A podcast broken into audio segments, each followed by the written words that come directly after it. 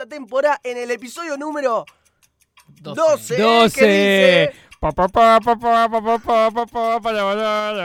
Exactamente como dice el licenciado Julio Silva, porque estamos en Hora Cero. Recuerden que nos pueden escribir, comentar y seguir en nuestras redes sociales, en Instagram, como en Twitter, como arroba Hora Cero Podcast, en este episodio número 12 de la cuarta temporada, que voy a ser 100% sincero, estoy un poco cagado por grabar este episodio, porque después de una trilogía cuando se decide sacar una película más, sale como el orto, generalmente. Me acuerdo de Matrix Revolución o no, Revelations y cosas que no deberían haber existido jamás, pero en este caso está presente el episodio final.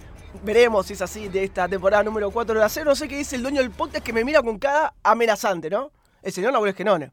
Yo siempre estoy contento que haya hora cero. Siempre está bueno que haya un episodio más. Yo no quiero, Vamos, no quiero hoy un episodio gris, episodio gris.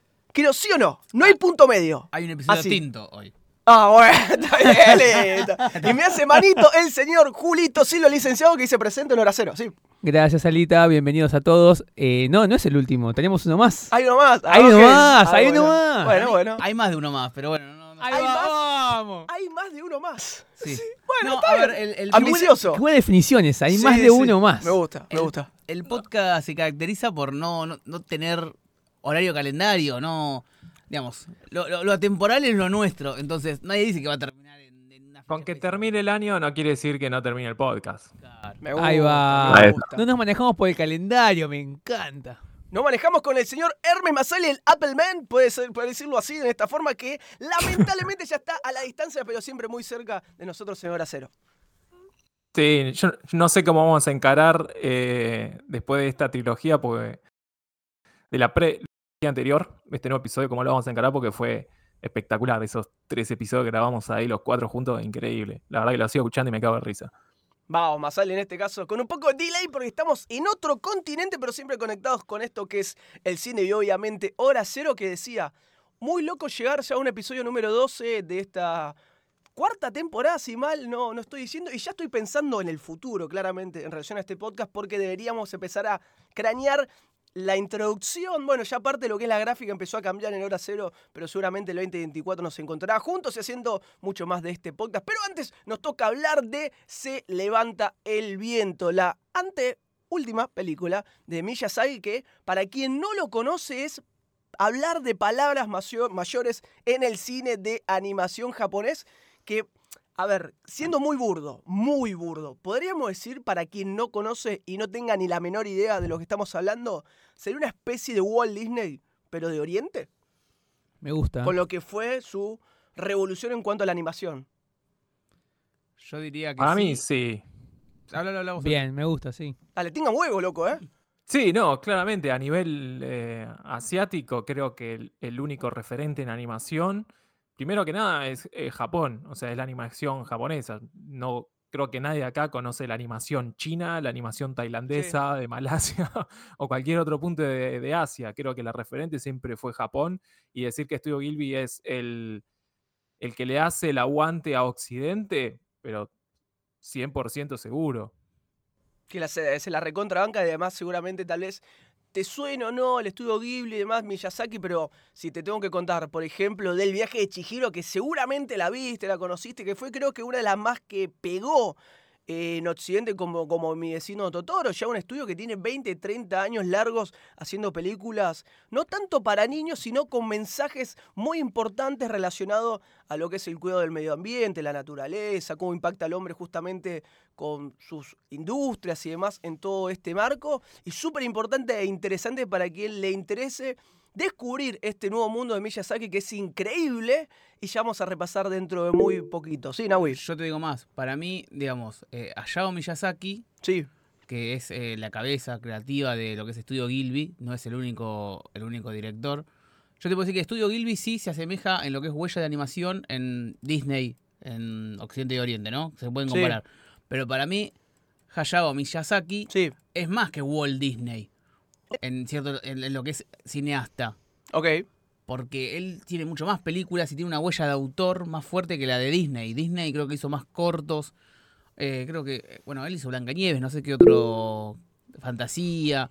No sé qué ot- ot- otras hizo, pero. No sé, acá Ernest Masali me quiere. Está levantando la manito, de manera virtual. la manito, quiere- quiere Otra vez, otra vez. No, quería echar la bola. Mirá que El sonido, el sonido sale en la grabación. Y me ¿eh? encanta, porque Ah, me presente, encanta. Parece, parece el de un sonido de un avión. Para escuchar. No, pero para. Una cosa que te quería decir, hay dos cosas a comparar lo que vos decías, Naui. Aprende. Una cosa es Walt Disney y otra cosa es Disney. Son Bien, dos cosas perfecto. diferentes. Walt Disney es todo lo que sería la animación 2D tradicional. Yo creo que hoy, actualmente, contemporáneamente, si comparamos Occidente y Oriente, Occidente se va por el lado del 3D. Porque vos, si te fijas en la animación eh, o en el anime eh, oriental, no profundiza en lo que sería la animación 3D hoy en día. No, no se conoce, no hay un Pixar en Japón o algo que le haga referente a- a, Sí, con del lado peso, de vez. Claro, no, hay tanto peso en animación 3D que no sea como Disney, básicamente. Walt Disney empezó como haciendo diseño de Mickey, Blancanieves, todo eso, que bueno, coincido ahí con Navi que quizás fue más allá el, el estudio Gilby y profundizó en la animación 2D, eh, pero nunca se pasó al lado del 3D, básicamente. Entonces como que fue fiel a su estilo, a su género y a su mensaje. Claro, hay una clara diferencia que tal vez yo estuve mal en cuanto a lo que es Walt Disney como puede ser como autor, que tal vez no sé si tuvo tanto desarrollo en Mm. cine a lo largo de la historia, sino como el empresario que llevó a Disney a que sea una, una marca multinacional, que en ese caso sí hay una diferencia total con lo que es Miyazaki, que sigue haciendo películas hoy en día que debe tener ochenta y pico largos y sigue mostrando la huella porque creo que en gran parte es él o barra su hijo, si mal no recuerdo, quien diseña estas películas de animación 2D, que es muy característica a la hora de, de realizarse estas obras. Y nos, nos lleva a Japón, ¿no? Sí, O sea, hoy vos Al Japón ese- tradicional. Ay, sí, Eh, ese Japón total. tradicional tan bello de cascaditas, arcas, ¿no? Que de, de esos árboles me- mezclados con el- los laguitos. Es una isla Japón, claramente. Claro. Hay mucho bar, pesca. Y te sentís ahí, digamos. Es- es- eso que te trae Miyazaki me, me, me apasiona, digamos. La película no me pareció tan buena, ya iremos. Ya me Perfecto. dirán ustedes cuando empecemos a hablar de la película. eh, pero. Pero parte de su obra de Miyazaki es justamente recrearte esto y mostrarte esto, tomar como valor esa parte No tiene nada- tradicional. No tiene, o sea, tiene de Occidente lo que, lo que critica, pero no, Totalmente. pero no tiene nada occidental, es, es puramente el Oriente tradicional, o sea, el Japón tradicional, eso me, me fascina. y Ay, sí, Para mí Y, a- hay y que- sumando. Ah, perdón, perdón. Uy, perdón, Ya vamos andale. a la normalidad. El podcast falta que esté chicos. Ah. Sí, masa. No, aquí iba a decir, con lo, en base a lo que dice Julio, que me genera lo mismo. A mí me transmite, cuando veo una película de Miyazaki, digo, uy, loco, quiero vivir adentro de esa película. Te Sí. genera eso. Te genera esa sensación que difícilmente lo encontrás en una película de Disney, capaz. No, no, no te transmite la misma sensación. Vos ves una historia que es linda, pero no, al final de la película decís, uy, eh, no veo en ese lugar tan así onírico y tan, como dice, naturalista, como decía Julio. Para mí hay que diferenciar, eh, porque ah, vamos a mencionar Miyazaki, eh, nos vamos a referir a, Bueno. a Yao Miyazaki, Claro, obvio. porque el hijo también es, eh, bueno, ese es el corcho del vino. Sí, para que justamente. aclaren. Bien, poquito nomás. El hijo también eh, trabaja, como dijo Alita, en animación, está en el estudio Gilby, tiene sus propias películas, eh, que yo creo que vi una o dos del hijo nada más. Que no le fue tan bien igual, ¿eh? No Al sé hijo. si le fue también o no, pero creo que claramente eh, Hayao es eh, un, pel- Parte. un par de peldaños más arriba. Voy. Las películas de Hayao Miyazaki, los nombres por lo menos son conocidos en todo el mundo, todas son de renombre y yo creo que por lo menos las que vi, ahora podemos ver si alguien conoció alguna, todas están buenas. Eso, nombremos algunas, a ver si las tenemos. Eh, o El Hermes, viaje de Chihiro. El viaje de. Chihiro. El- la princesa Mononoke. Mononoke, todo. Peliculón la princesa Mononoke. Sí. el. Peliculón. Sí, totalmente. La princesa- Las luciérnagas. También, sí, también. Esa no la vi. Esa ¿Cuál? me- El castillo de La- ambulante. el- no, esa no la vi. Yo la Porco- vi el de las luciérnagas. Poco Rosso también la vi. Porco Rosso, peliculón. Peliculón, Poco Rosso. Peliculón. Poco Rosso no la vi. El castillo ambulante, yo lo único que vi fue. No hay como. No, uno, uno es el castillo en el cielo y otro es el Claro. castillo vagabundo. Perdón. No sé a cuál te referís vos, Hermes. Ninguna de las dos las vi. Ah, bueno. El castillo vagabundo es un peliculón también, se los recomiendo. El castillo en el cielo, yo- seguramente lo ubican por los memes. ¿Saben cuál es? Ah, Eh, la paja, la- ¿no? La puta. La puta, la puta, bueno. La nave Más o menos parecido. Ahora, la pregunta es con respecto a esta película que se llama Se levantó el viento de 2013. Voy a tener un título, título clickbait, ¿no? A ver. Pero Dale. aprovecho también el momento para quien esté escuchando en este caso el podcast de Hora Cero. Si también viste una película de Miyazaki, este estudio, contanos cuál fue tu favorita, compartí en las redes sociales de arroba Hora Cero Podcast. Y sé parte de este podcast que es tan importante para nosotros hacerlo porque lo disfrutamos, la pasamos bien en este momento de amistad que compartimos hablando de lo que más nos gusta, que es el cine, las películas, la animación y demás. Eso, y además queremos, Sí, queremos que nos recomienden películas de Miyazaki también, ¿Por porque qué no? Hoy traemos una, pero es una que abre otras, digamos, ¿no? Sí, tal cual. Pero de- hablando de películas, creo que esta traiciona más al Miyazaki tradicional porque es muy realista. Ya que un. Miyazaki se basa mucho en la naturaleza, todas esas excentricidades que tienen cada una de estas. Y esta es la más realista porque es una biopic, ¿no? Eh, Es una biopic, sí, para mí es, es una biopic.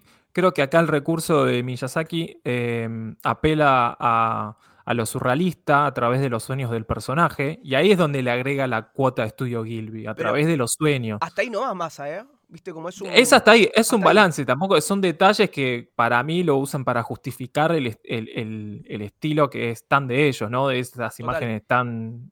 de- Coincido. Y se, y se ve también cuando cae el aceite del tanque del motor de- del avión. Cuando empieza a fallar uno, uno de los en uno de los sueños que eh, falla el avión, eh, cae en esas gotas y esas gotas tienen la forma de, por ejemplo, el monstruo en la princesa Mononoke. O Mirá que bien, ¿eh? sí, Claro.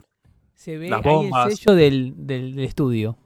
Y hablando de esta película que se llama Se levanta el viento, vamos a hablar primero de qué se trata, en este caso en la era Taisho japonesa en 1912 y 1926. Un chico de campo decide convertirse en diseñador de aviones, pues sueña con la construcción de un avión que huele como el viento, corto de vista desde niño y por eso incapaz de volar, se une a una división aeronáutica de una compañía de ingeniería en 1927. Su genio pronto es reconocido y se convierte en uno de los más prestigiosos diseñadores aeronáuticos.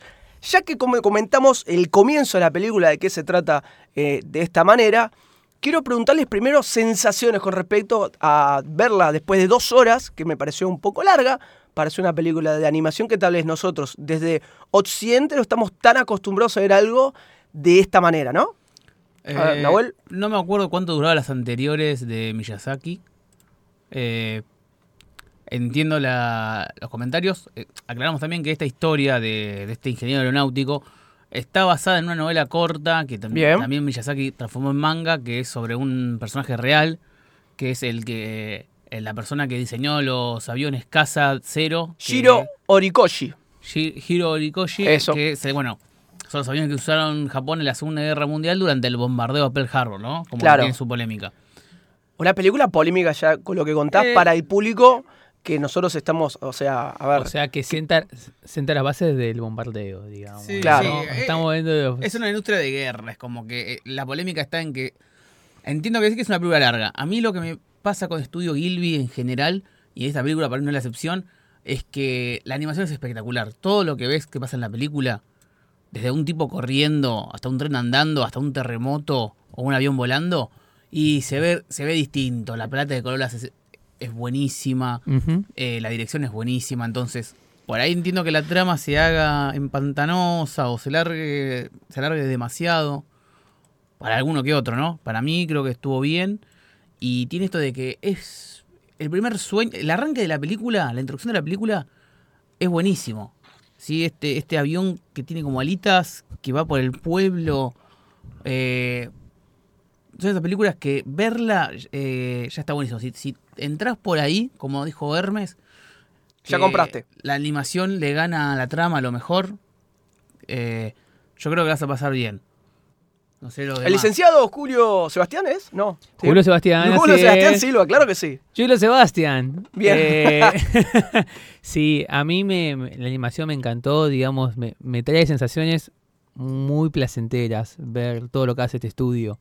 En todas las que vi, en ninguna me pareció que la animación haya quedado pobre. Siempre tiene ese exceso de detalle. Exceso en el buen sentido, ¿eh? no que es un exceso angustiante. De hecho, Sí. loco, me estás matando Para con un esto. poquito. Para un poquito, no, nada que es ver. como que ya sea. sabes que has hablado de Ghibli y te predispone bien. Sí, es como exacto, decís, te bueno, voy a ver algo copado seguramente. Para empezar. Sí, te vas Sí. un cafecito, ¿no? Claro, Eh, sí, sí. A disfrutar, A disfrutar. Vas a disfrutar algo y lo disfrutas. Bien. Eh, la trama me pareció que ten- tiene esto de que cierra, ¿no? Empieza y concluye eh, y cierra en sí misma, pero me pareció muy larga para lo que quería transmitir la película. O sea, Ok. en una hora veinte para mí se resolvía. Porco- Un poco corto. igual. bueno, Porco Rosso de una hora y media. Claro, bueno, ahí me gusta más. Una 30, Yo antes, 40. antes de esta me vi Porco Rosso, una hora y media. Y es perfecta, digamos. Mirá. Eh, ci- cierra por todos lados, te cuenta la historia y va. Y. Además es una comedia, ¿no? Esto es un drama.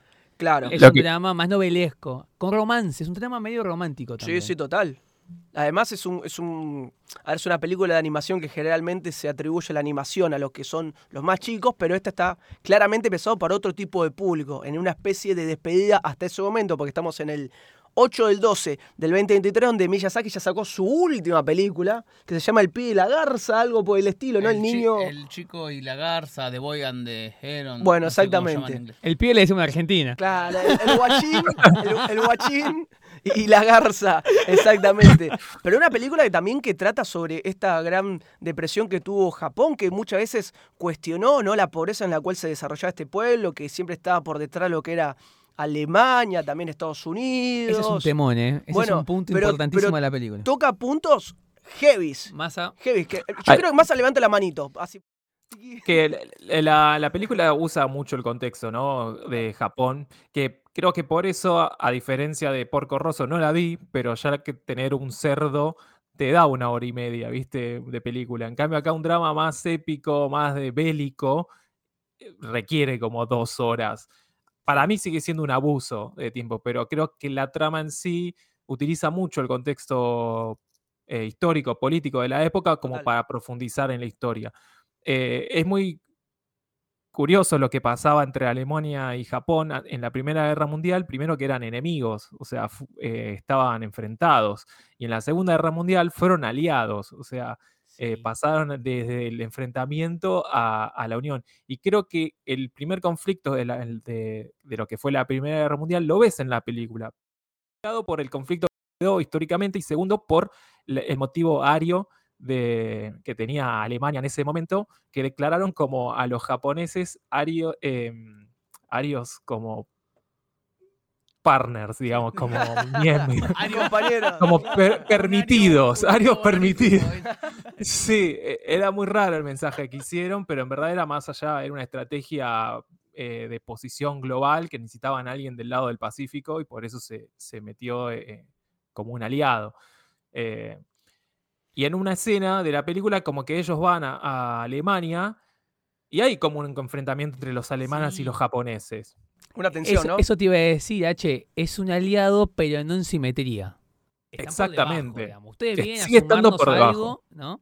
Hasta acá nomás, Sí. ¿viste? No me rompa las pelotas. Sí, sí, no me copié los aviones. Claro. ¿Ustedes qué hacen acá? Japonesito, pónganse de esa fila. O sea, eh, bien claro el conflicto ahí de Japón subdesarrollado, que hoy me cuesta creerlo, muchachos. Claro, hoy viendo. hoy me cuesta total. creer a Japón subdesarrollado, es Total. increíble. Y después de una bomba nuclear, porque la verdad que la película termina en que se están preparando para ir a la guerra. Pero no te lo muestra, no, no, no marca eso la película. P- Perdón, pero tuvo mucha crítica respecto a esto de, aunque el protagonista en sí, que él amaba los aviones, el tema de volar y demás, que hasta él mismo se, se cuestionaba, bueno, estoy haciendo todo esto que es mi sueño, que es algo súper puro, pero lo utilizan para otra cosa. Que tiene ese mensaje La- como, arma- ¿cómo es? Armamental, no, Armamentista. armamentista. Mentista, a mí me hizo acordar a Oppenheimer, por ejemplo. Si- que esta película Sí, puede ser medio rara, abstracta la comparación, pero para mí, eh, tanto Giro como Oppenheimer, eh, Oppenheimer el, eh, tenían un objetivo ambos. No importaba al final cuál iba a ser. Una cosa era llegar a hacer la bomba nuclear. Después el tipo se arrepintió porque le hicieron mierda todo. Y acá, en el lado de Giro, él, su sueño era hacer volar aviones. Y en un, en un diálogo con su amigo, no me acuerdo el nombre de la película, sí, le dice, eh, vamos a hacer un, avión para que van a usar, se va a usar para la guerra. Le dice, bueno, no importa, solo lo, lo que, lo que va es hacer aviones y ya para volar. Como que se la simplificó y le dice, ah, sí, tenés razón. A mí entiendo lo que decimos y creo que la película es consciente de esto. Eh, yo creo, bueno, eh, Miyazaki debe ser que le, le- con Porco Rosso se siente que esto que le, le gusta el tema de la, la aviación. Sí. Sí, total. Y pero se apoyan en el tema de contar el contexto de Japón, que estamos diciendo que está subdes- subdesarrollado, en medio de dos guerras antes de que arranquen, y cómo la importancia de desarrollar el avión.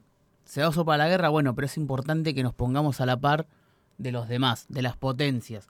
Digamos, como para que entender la relevancia de este ingeniero. Yo De este que- tipo en sí, de la vida de este flaco, ¿no? Exactamente, digamos. eh, porque lo decimos, eh, hoy Japón es potencia en casi todo, y decimos, che, hubo un momento en donde no. Donde, Claro. te- donde tenían los aviones empujados por bueyes. Hay un momento, Naui, ahora, ahora seguí si querés, pero dice en un momento estos motores japoneses quejándose, donde hoy se agarra un auto un Mitsubishi y me lo, no, lo vendo. Totalmente. Pero también, sí, que tiene la parte, perdón, social la película, cuando abuela habla también Imasa en el aspecto sociopolítico, perdón, pero con lo que ocurrió con la gran depresión, la parte de economía y la epidemia de la tuberculosis, que eso tal vez algo que me, no me gustó tanto que de la nada, que es- está este interés amoroso que se crea en un comienzo, cuando aparece en el terremoto de Canto en 1923 con esta piba que era más chiquita en ese momento, que de repente se vuelve a encontrar con ella, que está buenísimo toda esa parte, pero tiene tuberculosis. Ahí lo sentí medio, me van a odiar todo el mundo, pero una película de Suar, viste, justo Sí, que encuentra la mina y un- tiene, oh, dale, hijo de puta. culebrón, ¿eh? Claro, un coledrano y dije, dale. A mí también me la bajó eso.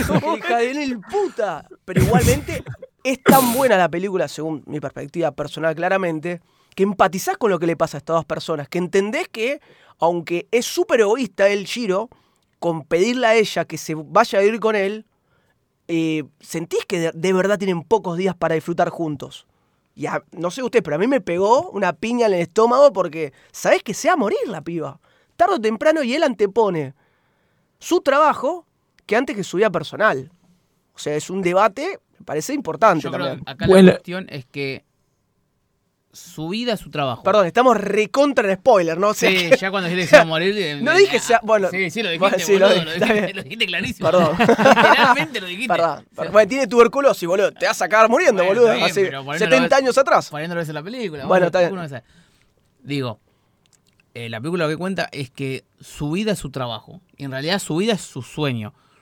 La mujer es parte del sueño y lo entiende en la película. Estoy diciendo, Sí, no, sí, no, sí, no, digo que esté bien o que esté mal. No, lo que narra la película. Pero bueno, tiene esto de que su sueño es eso. Entonces él no se, no se puede dividir. Lo necesita, necesita que esté todo junto. Y eso lleva a esto. Quiero agarrar esto que decían de que, bueno, es la película por ahí más terrenal de Miyazaki, Total. en lo que es en la trama, en la dirección, a lo mejor, pero tiene su magia. Yo creo que él quería enfatizar de que si bien le gusta la historia, por ahí no, nos- no te ayuda a recapacitar de, che, loco, eh, el ser humano está creando cosas que se separan del piso Total. y no deberían, digamos. Enfatiza lo mágico que es volar, porque la magia está ahí, la magia está en los sueños de este hombre, eh, sueños literales, ¿no? Porque él duerme y sueña con los aviones, con los constructores, con un mundo donde Ficticio. ficticio que vuelan que que se encuentra con su inspiración, que es este tipo italiano que, perdón, El conde. la, la música es increíble. Ah, la música que empieza la película, una Eh. tarantela italiana y digo, ¿qué carajo estoy viendo? Y aparece este italiano todo con los aviones, con los colores de la bandera de Italia, que es fundamental para ponerte en contexto de lo que está viviendo este pibe. Que es como, voy, voy a, a los futboleros les va a gustar, ¿no? Pero es como vos sos un pibito y soñás y te, te encontrás con Diego. Y Diego te dice, che, loco, encará de esta forma, pon el cuerpo así, recibí así. Y es una locura, o sea, una metáfora muy burda, pero para entender lo que estabas com- comentando, Nahuel, que quiere sacar del... y bueno, te muestra cómo este mundo de los sueños, terminando de servir el vino, Sí, eh, es invadido por las pesadillas en dos momentos claves, que es literalmente la guerra. Digamos, Total. si bien no está construyendo pensando para la guerra, es más, cuando hablan a veces de los aviones, dice, bueno, si le sacamos las armas, va a volar mejor. Claro. Medio en y se le cagan de risa a todos. Sí, sí, no, se ¿qué le que recontra haga? cagan de risa, claro. Pero se ve en, en la, la escena inicial del sueño que aparecen dirigibles. Es, es raro porque aparecen como dirigibles con demonios negros cayendo desde Sí. el cielo, destruyendo su avión. Y al final, cuando ve los aviones yéndose, sobre, y él está parado sobre todo un campo de aviones caídos y muertos. ¿no? Tremendo Como que el mundo de sueños se convierte en pesadillas. Eh, y esto tiene el tema de la polémica, ¿no? Porque y un poco el tema de Oppenheimer. Por ahí, si vos construís avión, después puede servir para otra cosa. Una bomba nuclear, no. Una bomba nuclear se No, no, bueno, tiene- es menos. Bueno, pero ¿no? estaban armando aviones de guerra, no estaban armando aviones turísticos, boludo. Sí, bueno, Claro, pero, pero su fin de él dice. Yo sueño Sí. con volar, con tener esa posibilidad, crear algo que pueda volar. Y creo Lo- que. Sí, perdón. Sí, lo que pasa es que estamos hablando eh, de un muchacho rural, digamos, un pibe de, de los bajos barrios, digamos, por decirlo de alguna manera, que no tenía la posibilidad de meterse a cumplir su sueño en algún lugar, digamos. Claro. Acá estamos en presencia de los que tienen y detentan el poder, que son, digamos, los gobiernos que se, que se ponen a luchar, digamos, en este caso, a disputarse el territorio, como fue la Primera Guerra Mundial, y dicen, bueno, ok, Espera, eh, espera, y relacionado con eso, no sí. solo el muchacho, Japón lo mismo. él es un chico rural y, no ti- y aunque ponerle que estudie como hizo, no tiene industria para hacer aviones que no sean de guerra. exacto, exactamente. Estamos, eh, Está en, está en un territorio su- eh, también suburbano, digamos, a- Total. que está por debajo en la, el elite del poder, digamos. Por eso él te- leía textos italianos. Él leía aviones de Italia porque no había ingenieros japoneses. Hoy ya nos cuesta creer que no haya un ingeniero japonés. Hoy nos cuesta creer a nosotros. Pero en esa época no, no parecía que no existía. Y mm, ¿Cómo va la libretita? ¿Va bien? está perfecta. ¿Qué dice? Quiero leer qué sigue porque justamente somos cuatro. Un diseñador gráfico como el señor Hermes Masale, un redactor publicitario con que no y un licenciado en psicología que viene con su libretita de temas. Siempre. Y quiero saber en esa libretita especial y personal cuál es el siguiente ítem que podemos llegar a desarrollar. Si se puede, ¿no? Sí, puse. A ver. Eh, escribí, lo, escribí lo siguiente, escribí lo siguiente. A ver, a ver. Comprar empanada.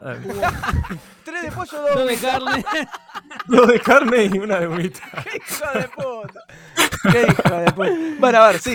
no hubo no hubo tanta magia, no hubo tanta magia, pero sí fantasía, digamos. Me es, gusta. es decir, Me gusta. lo fantasioso estuvo porque está el recurso onírico. Los sueños son realizaciones fantasiosas de los propios deseos del ser humano.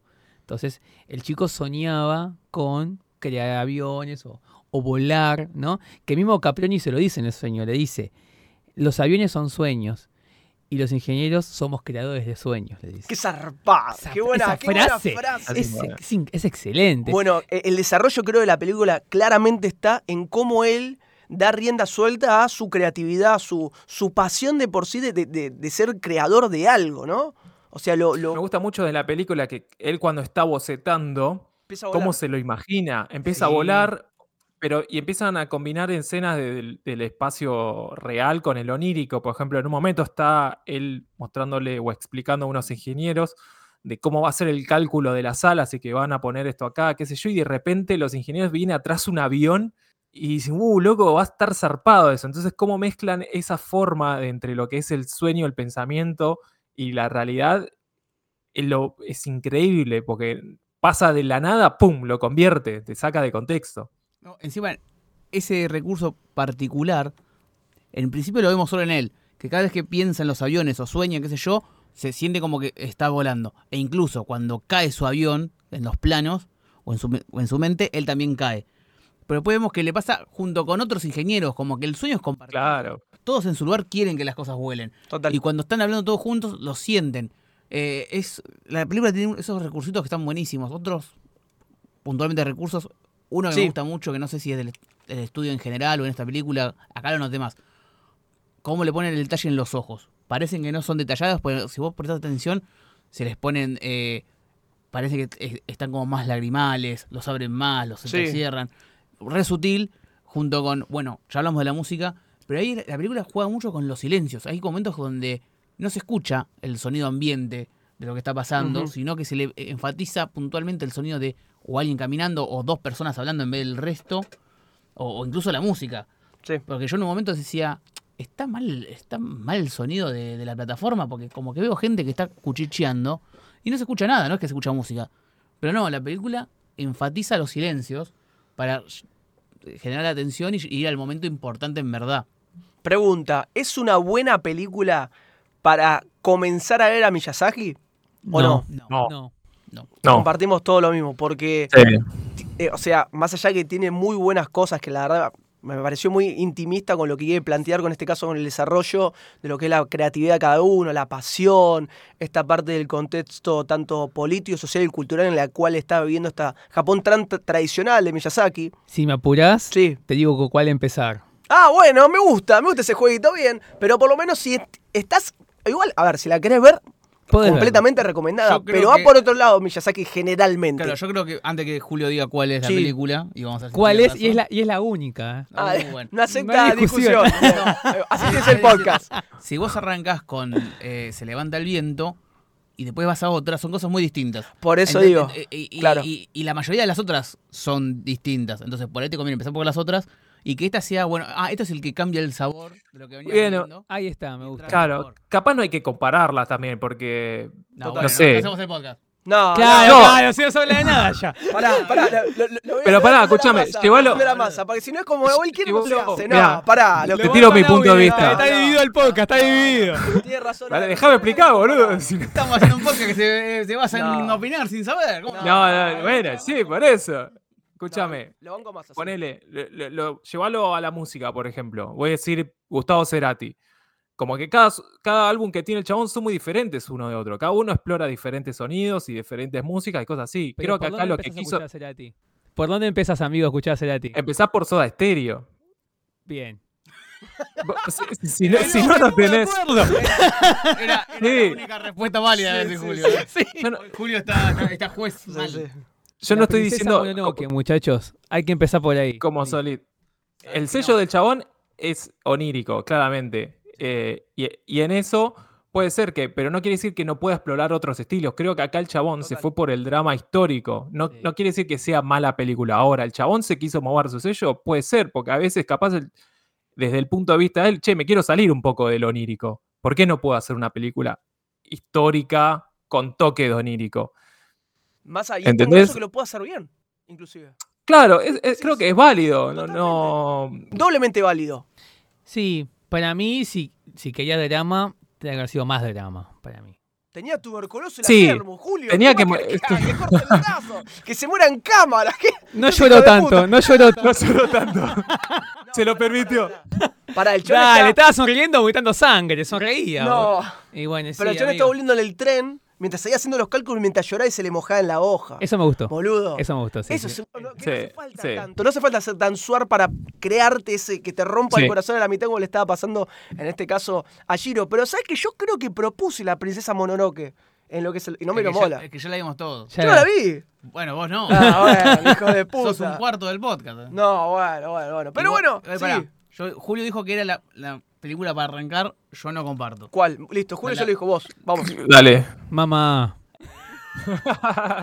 Mirá que es el dueño del podcast, no venís más, Julio. Esa- ya me rajaron. Te van a banear, Julio. Yo El no, micrófono, boludo. yo no vi todas, pero creo que eh, elegiría el castillo ambulante. Que Uh, creo que es una de las más Me fantasiosas. encantó. Pero porque creo que está en un punto medio en ser una temática adulta en un mundo. También aplica lo mismo a al viaje de Chihiro, cuál de las dos. Porque tiene algunas que son bastante simpáticas con el infante, digamos, no voy a ser infantiles. Pero vos ves, no sé, la de la brujita Kiki, eh, Mi, mi vecino Totoro. vecino Totoro.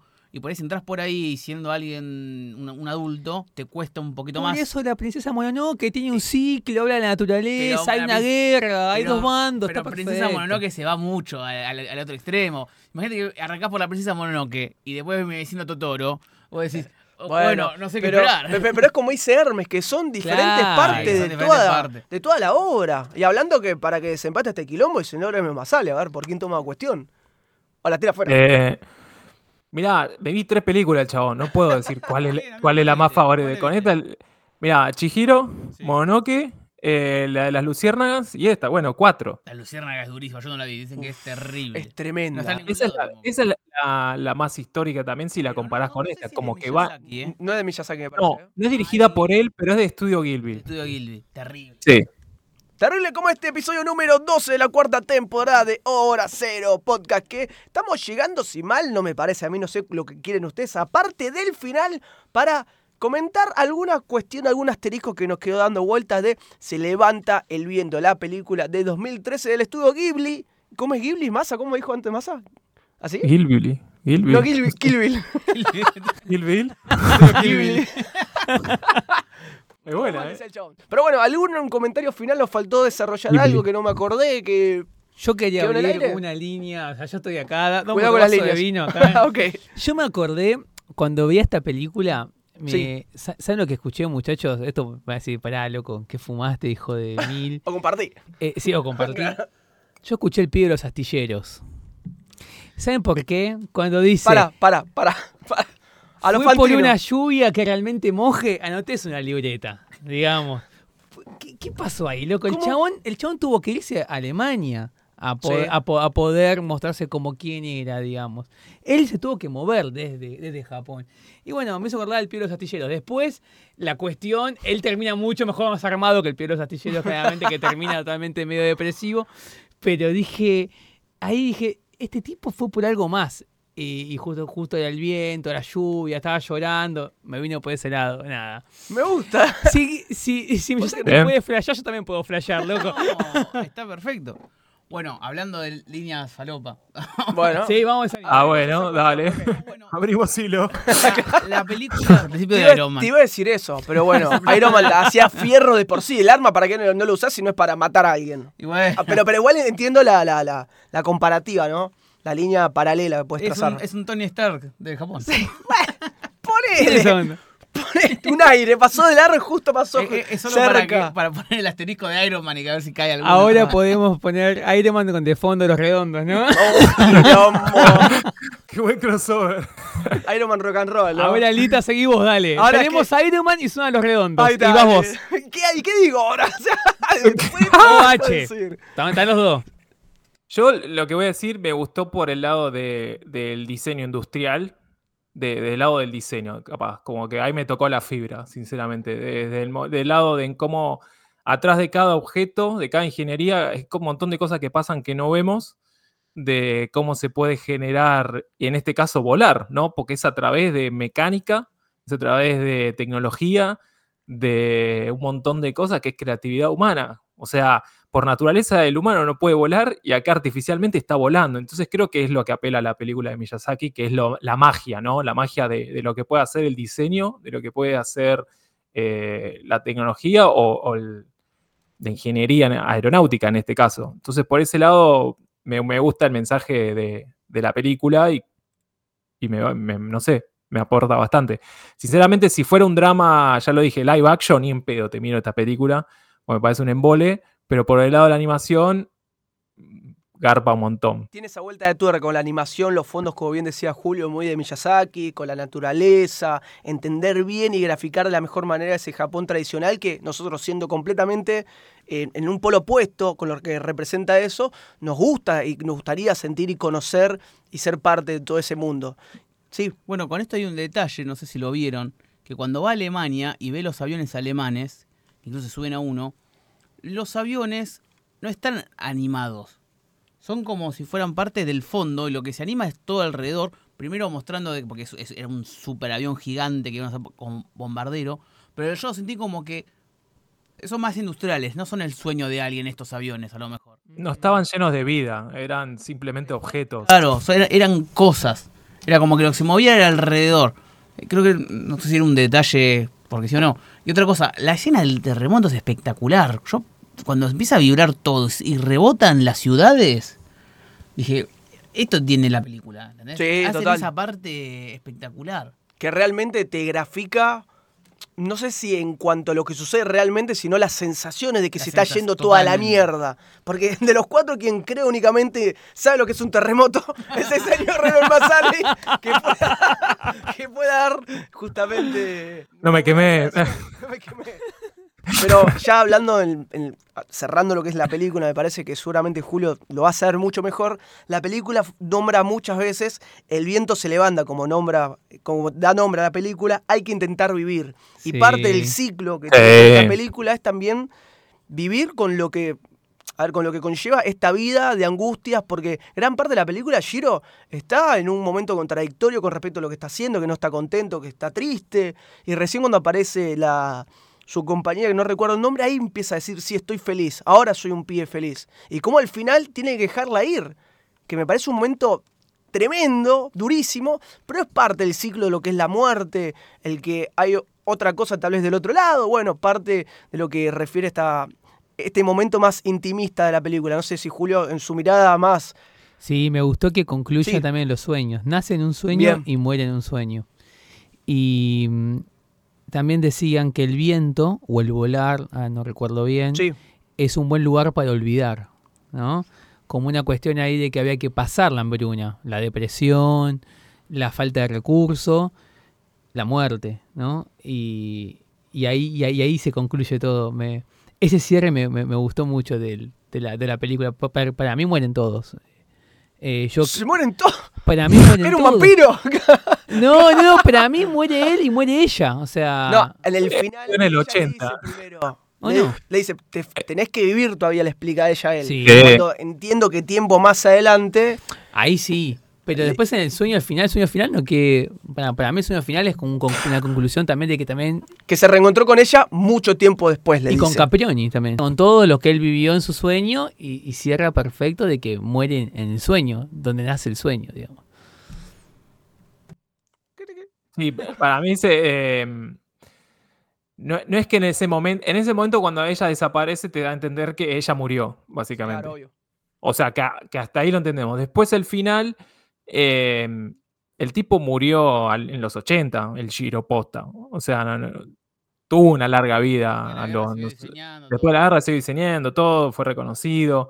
Eh, lo que dice Julio sí también me gusta porque como que trata de darle ese cierre del lado en el que, bueno, hay algo después, ¿no? De la muerte. Entonces como que vamos a escabiar con Caproni, vamos a tomar unos vinos. y, Ay, y me gusta como final. sí.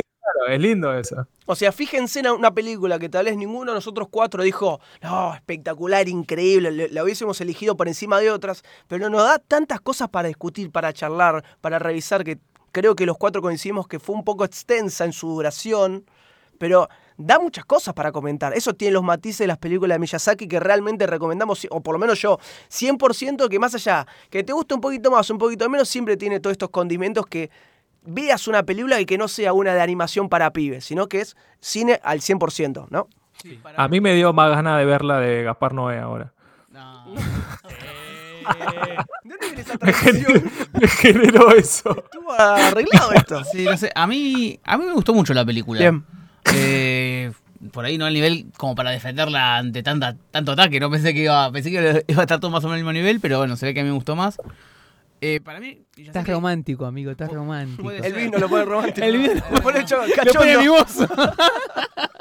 No, pero bueno, Miyazaki para mí es uno del grande del cine en general. Total. Porque, digamos, la última película que salió este año es, es genial. El tipo no mandó tráiler, no mandó aviso, dijo, salió una película, se estrena tal fecha y listo, no le hace falta nada más, porque la gente la va a ir a ver.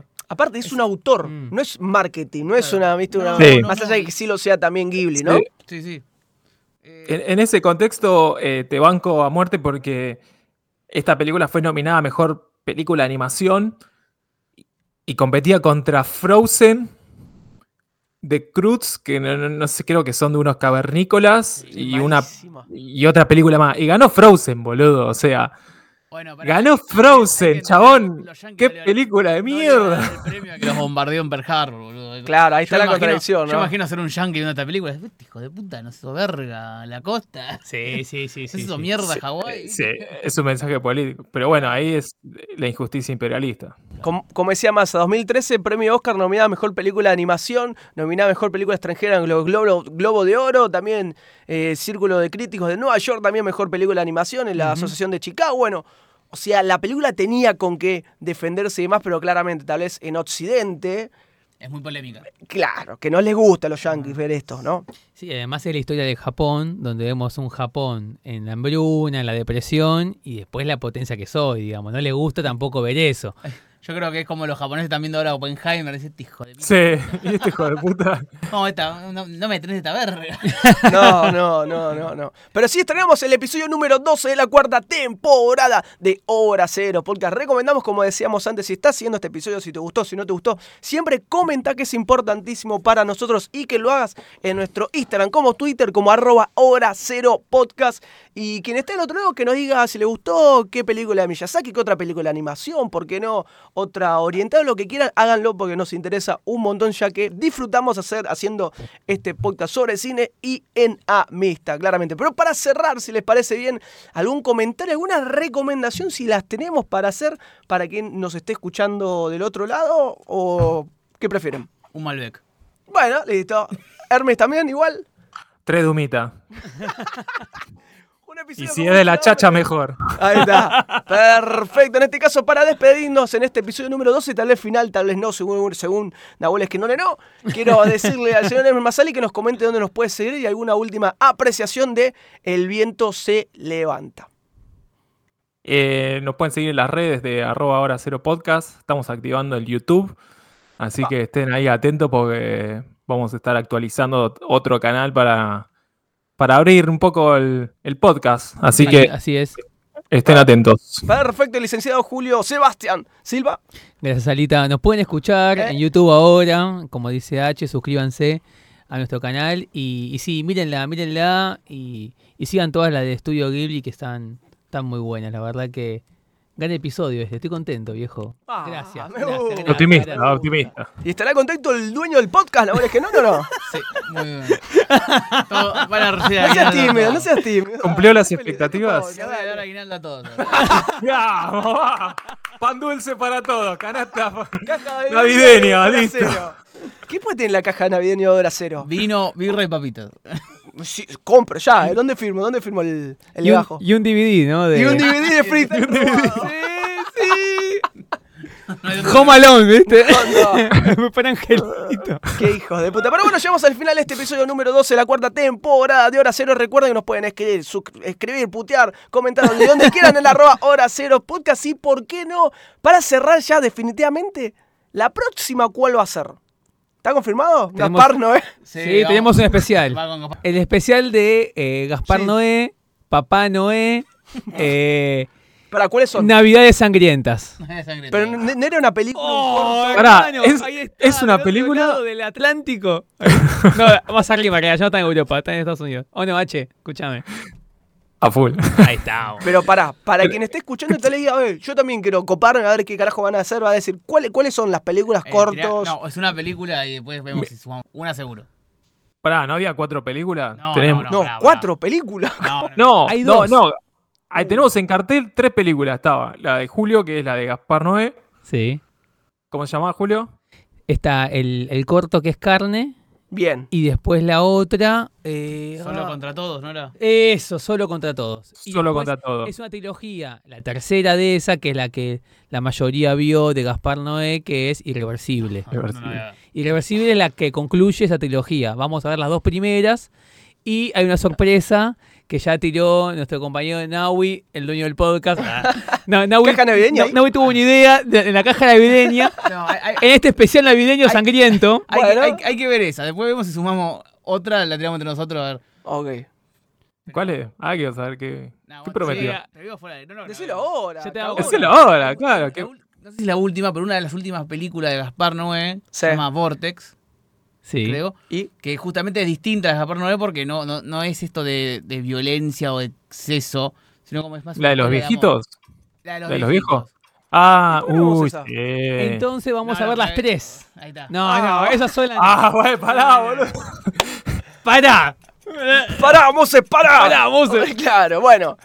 Vamos a hacer un Sí, especial de. Gaspar Noé. ¿Para qué pregunté? Nuestro papá Noé. Es nuestro papá Noé. Ahora No, grabado. es espectacular. Navidades, Me gusta. Navidades sangrientas en hora cero. Vamos a tener acá.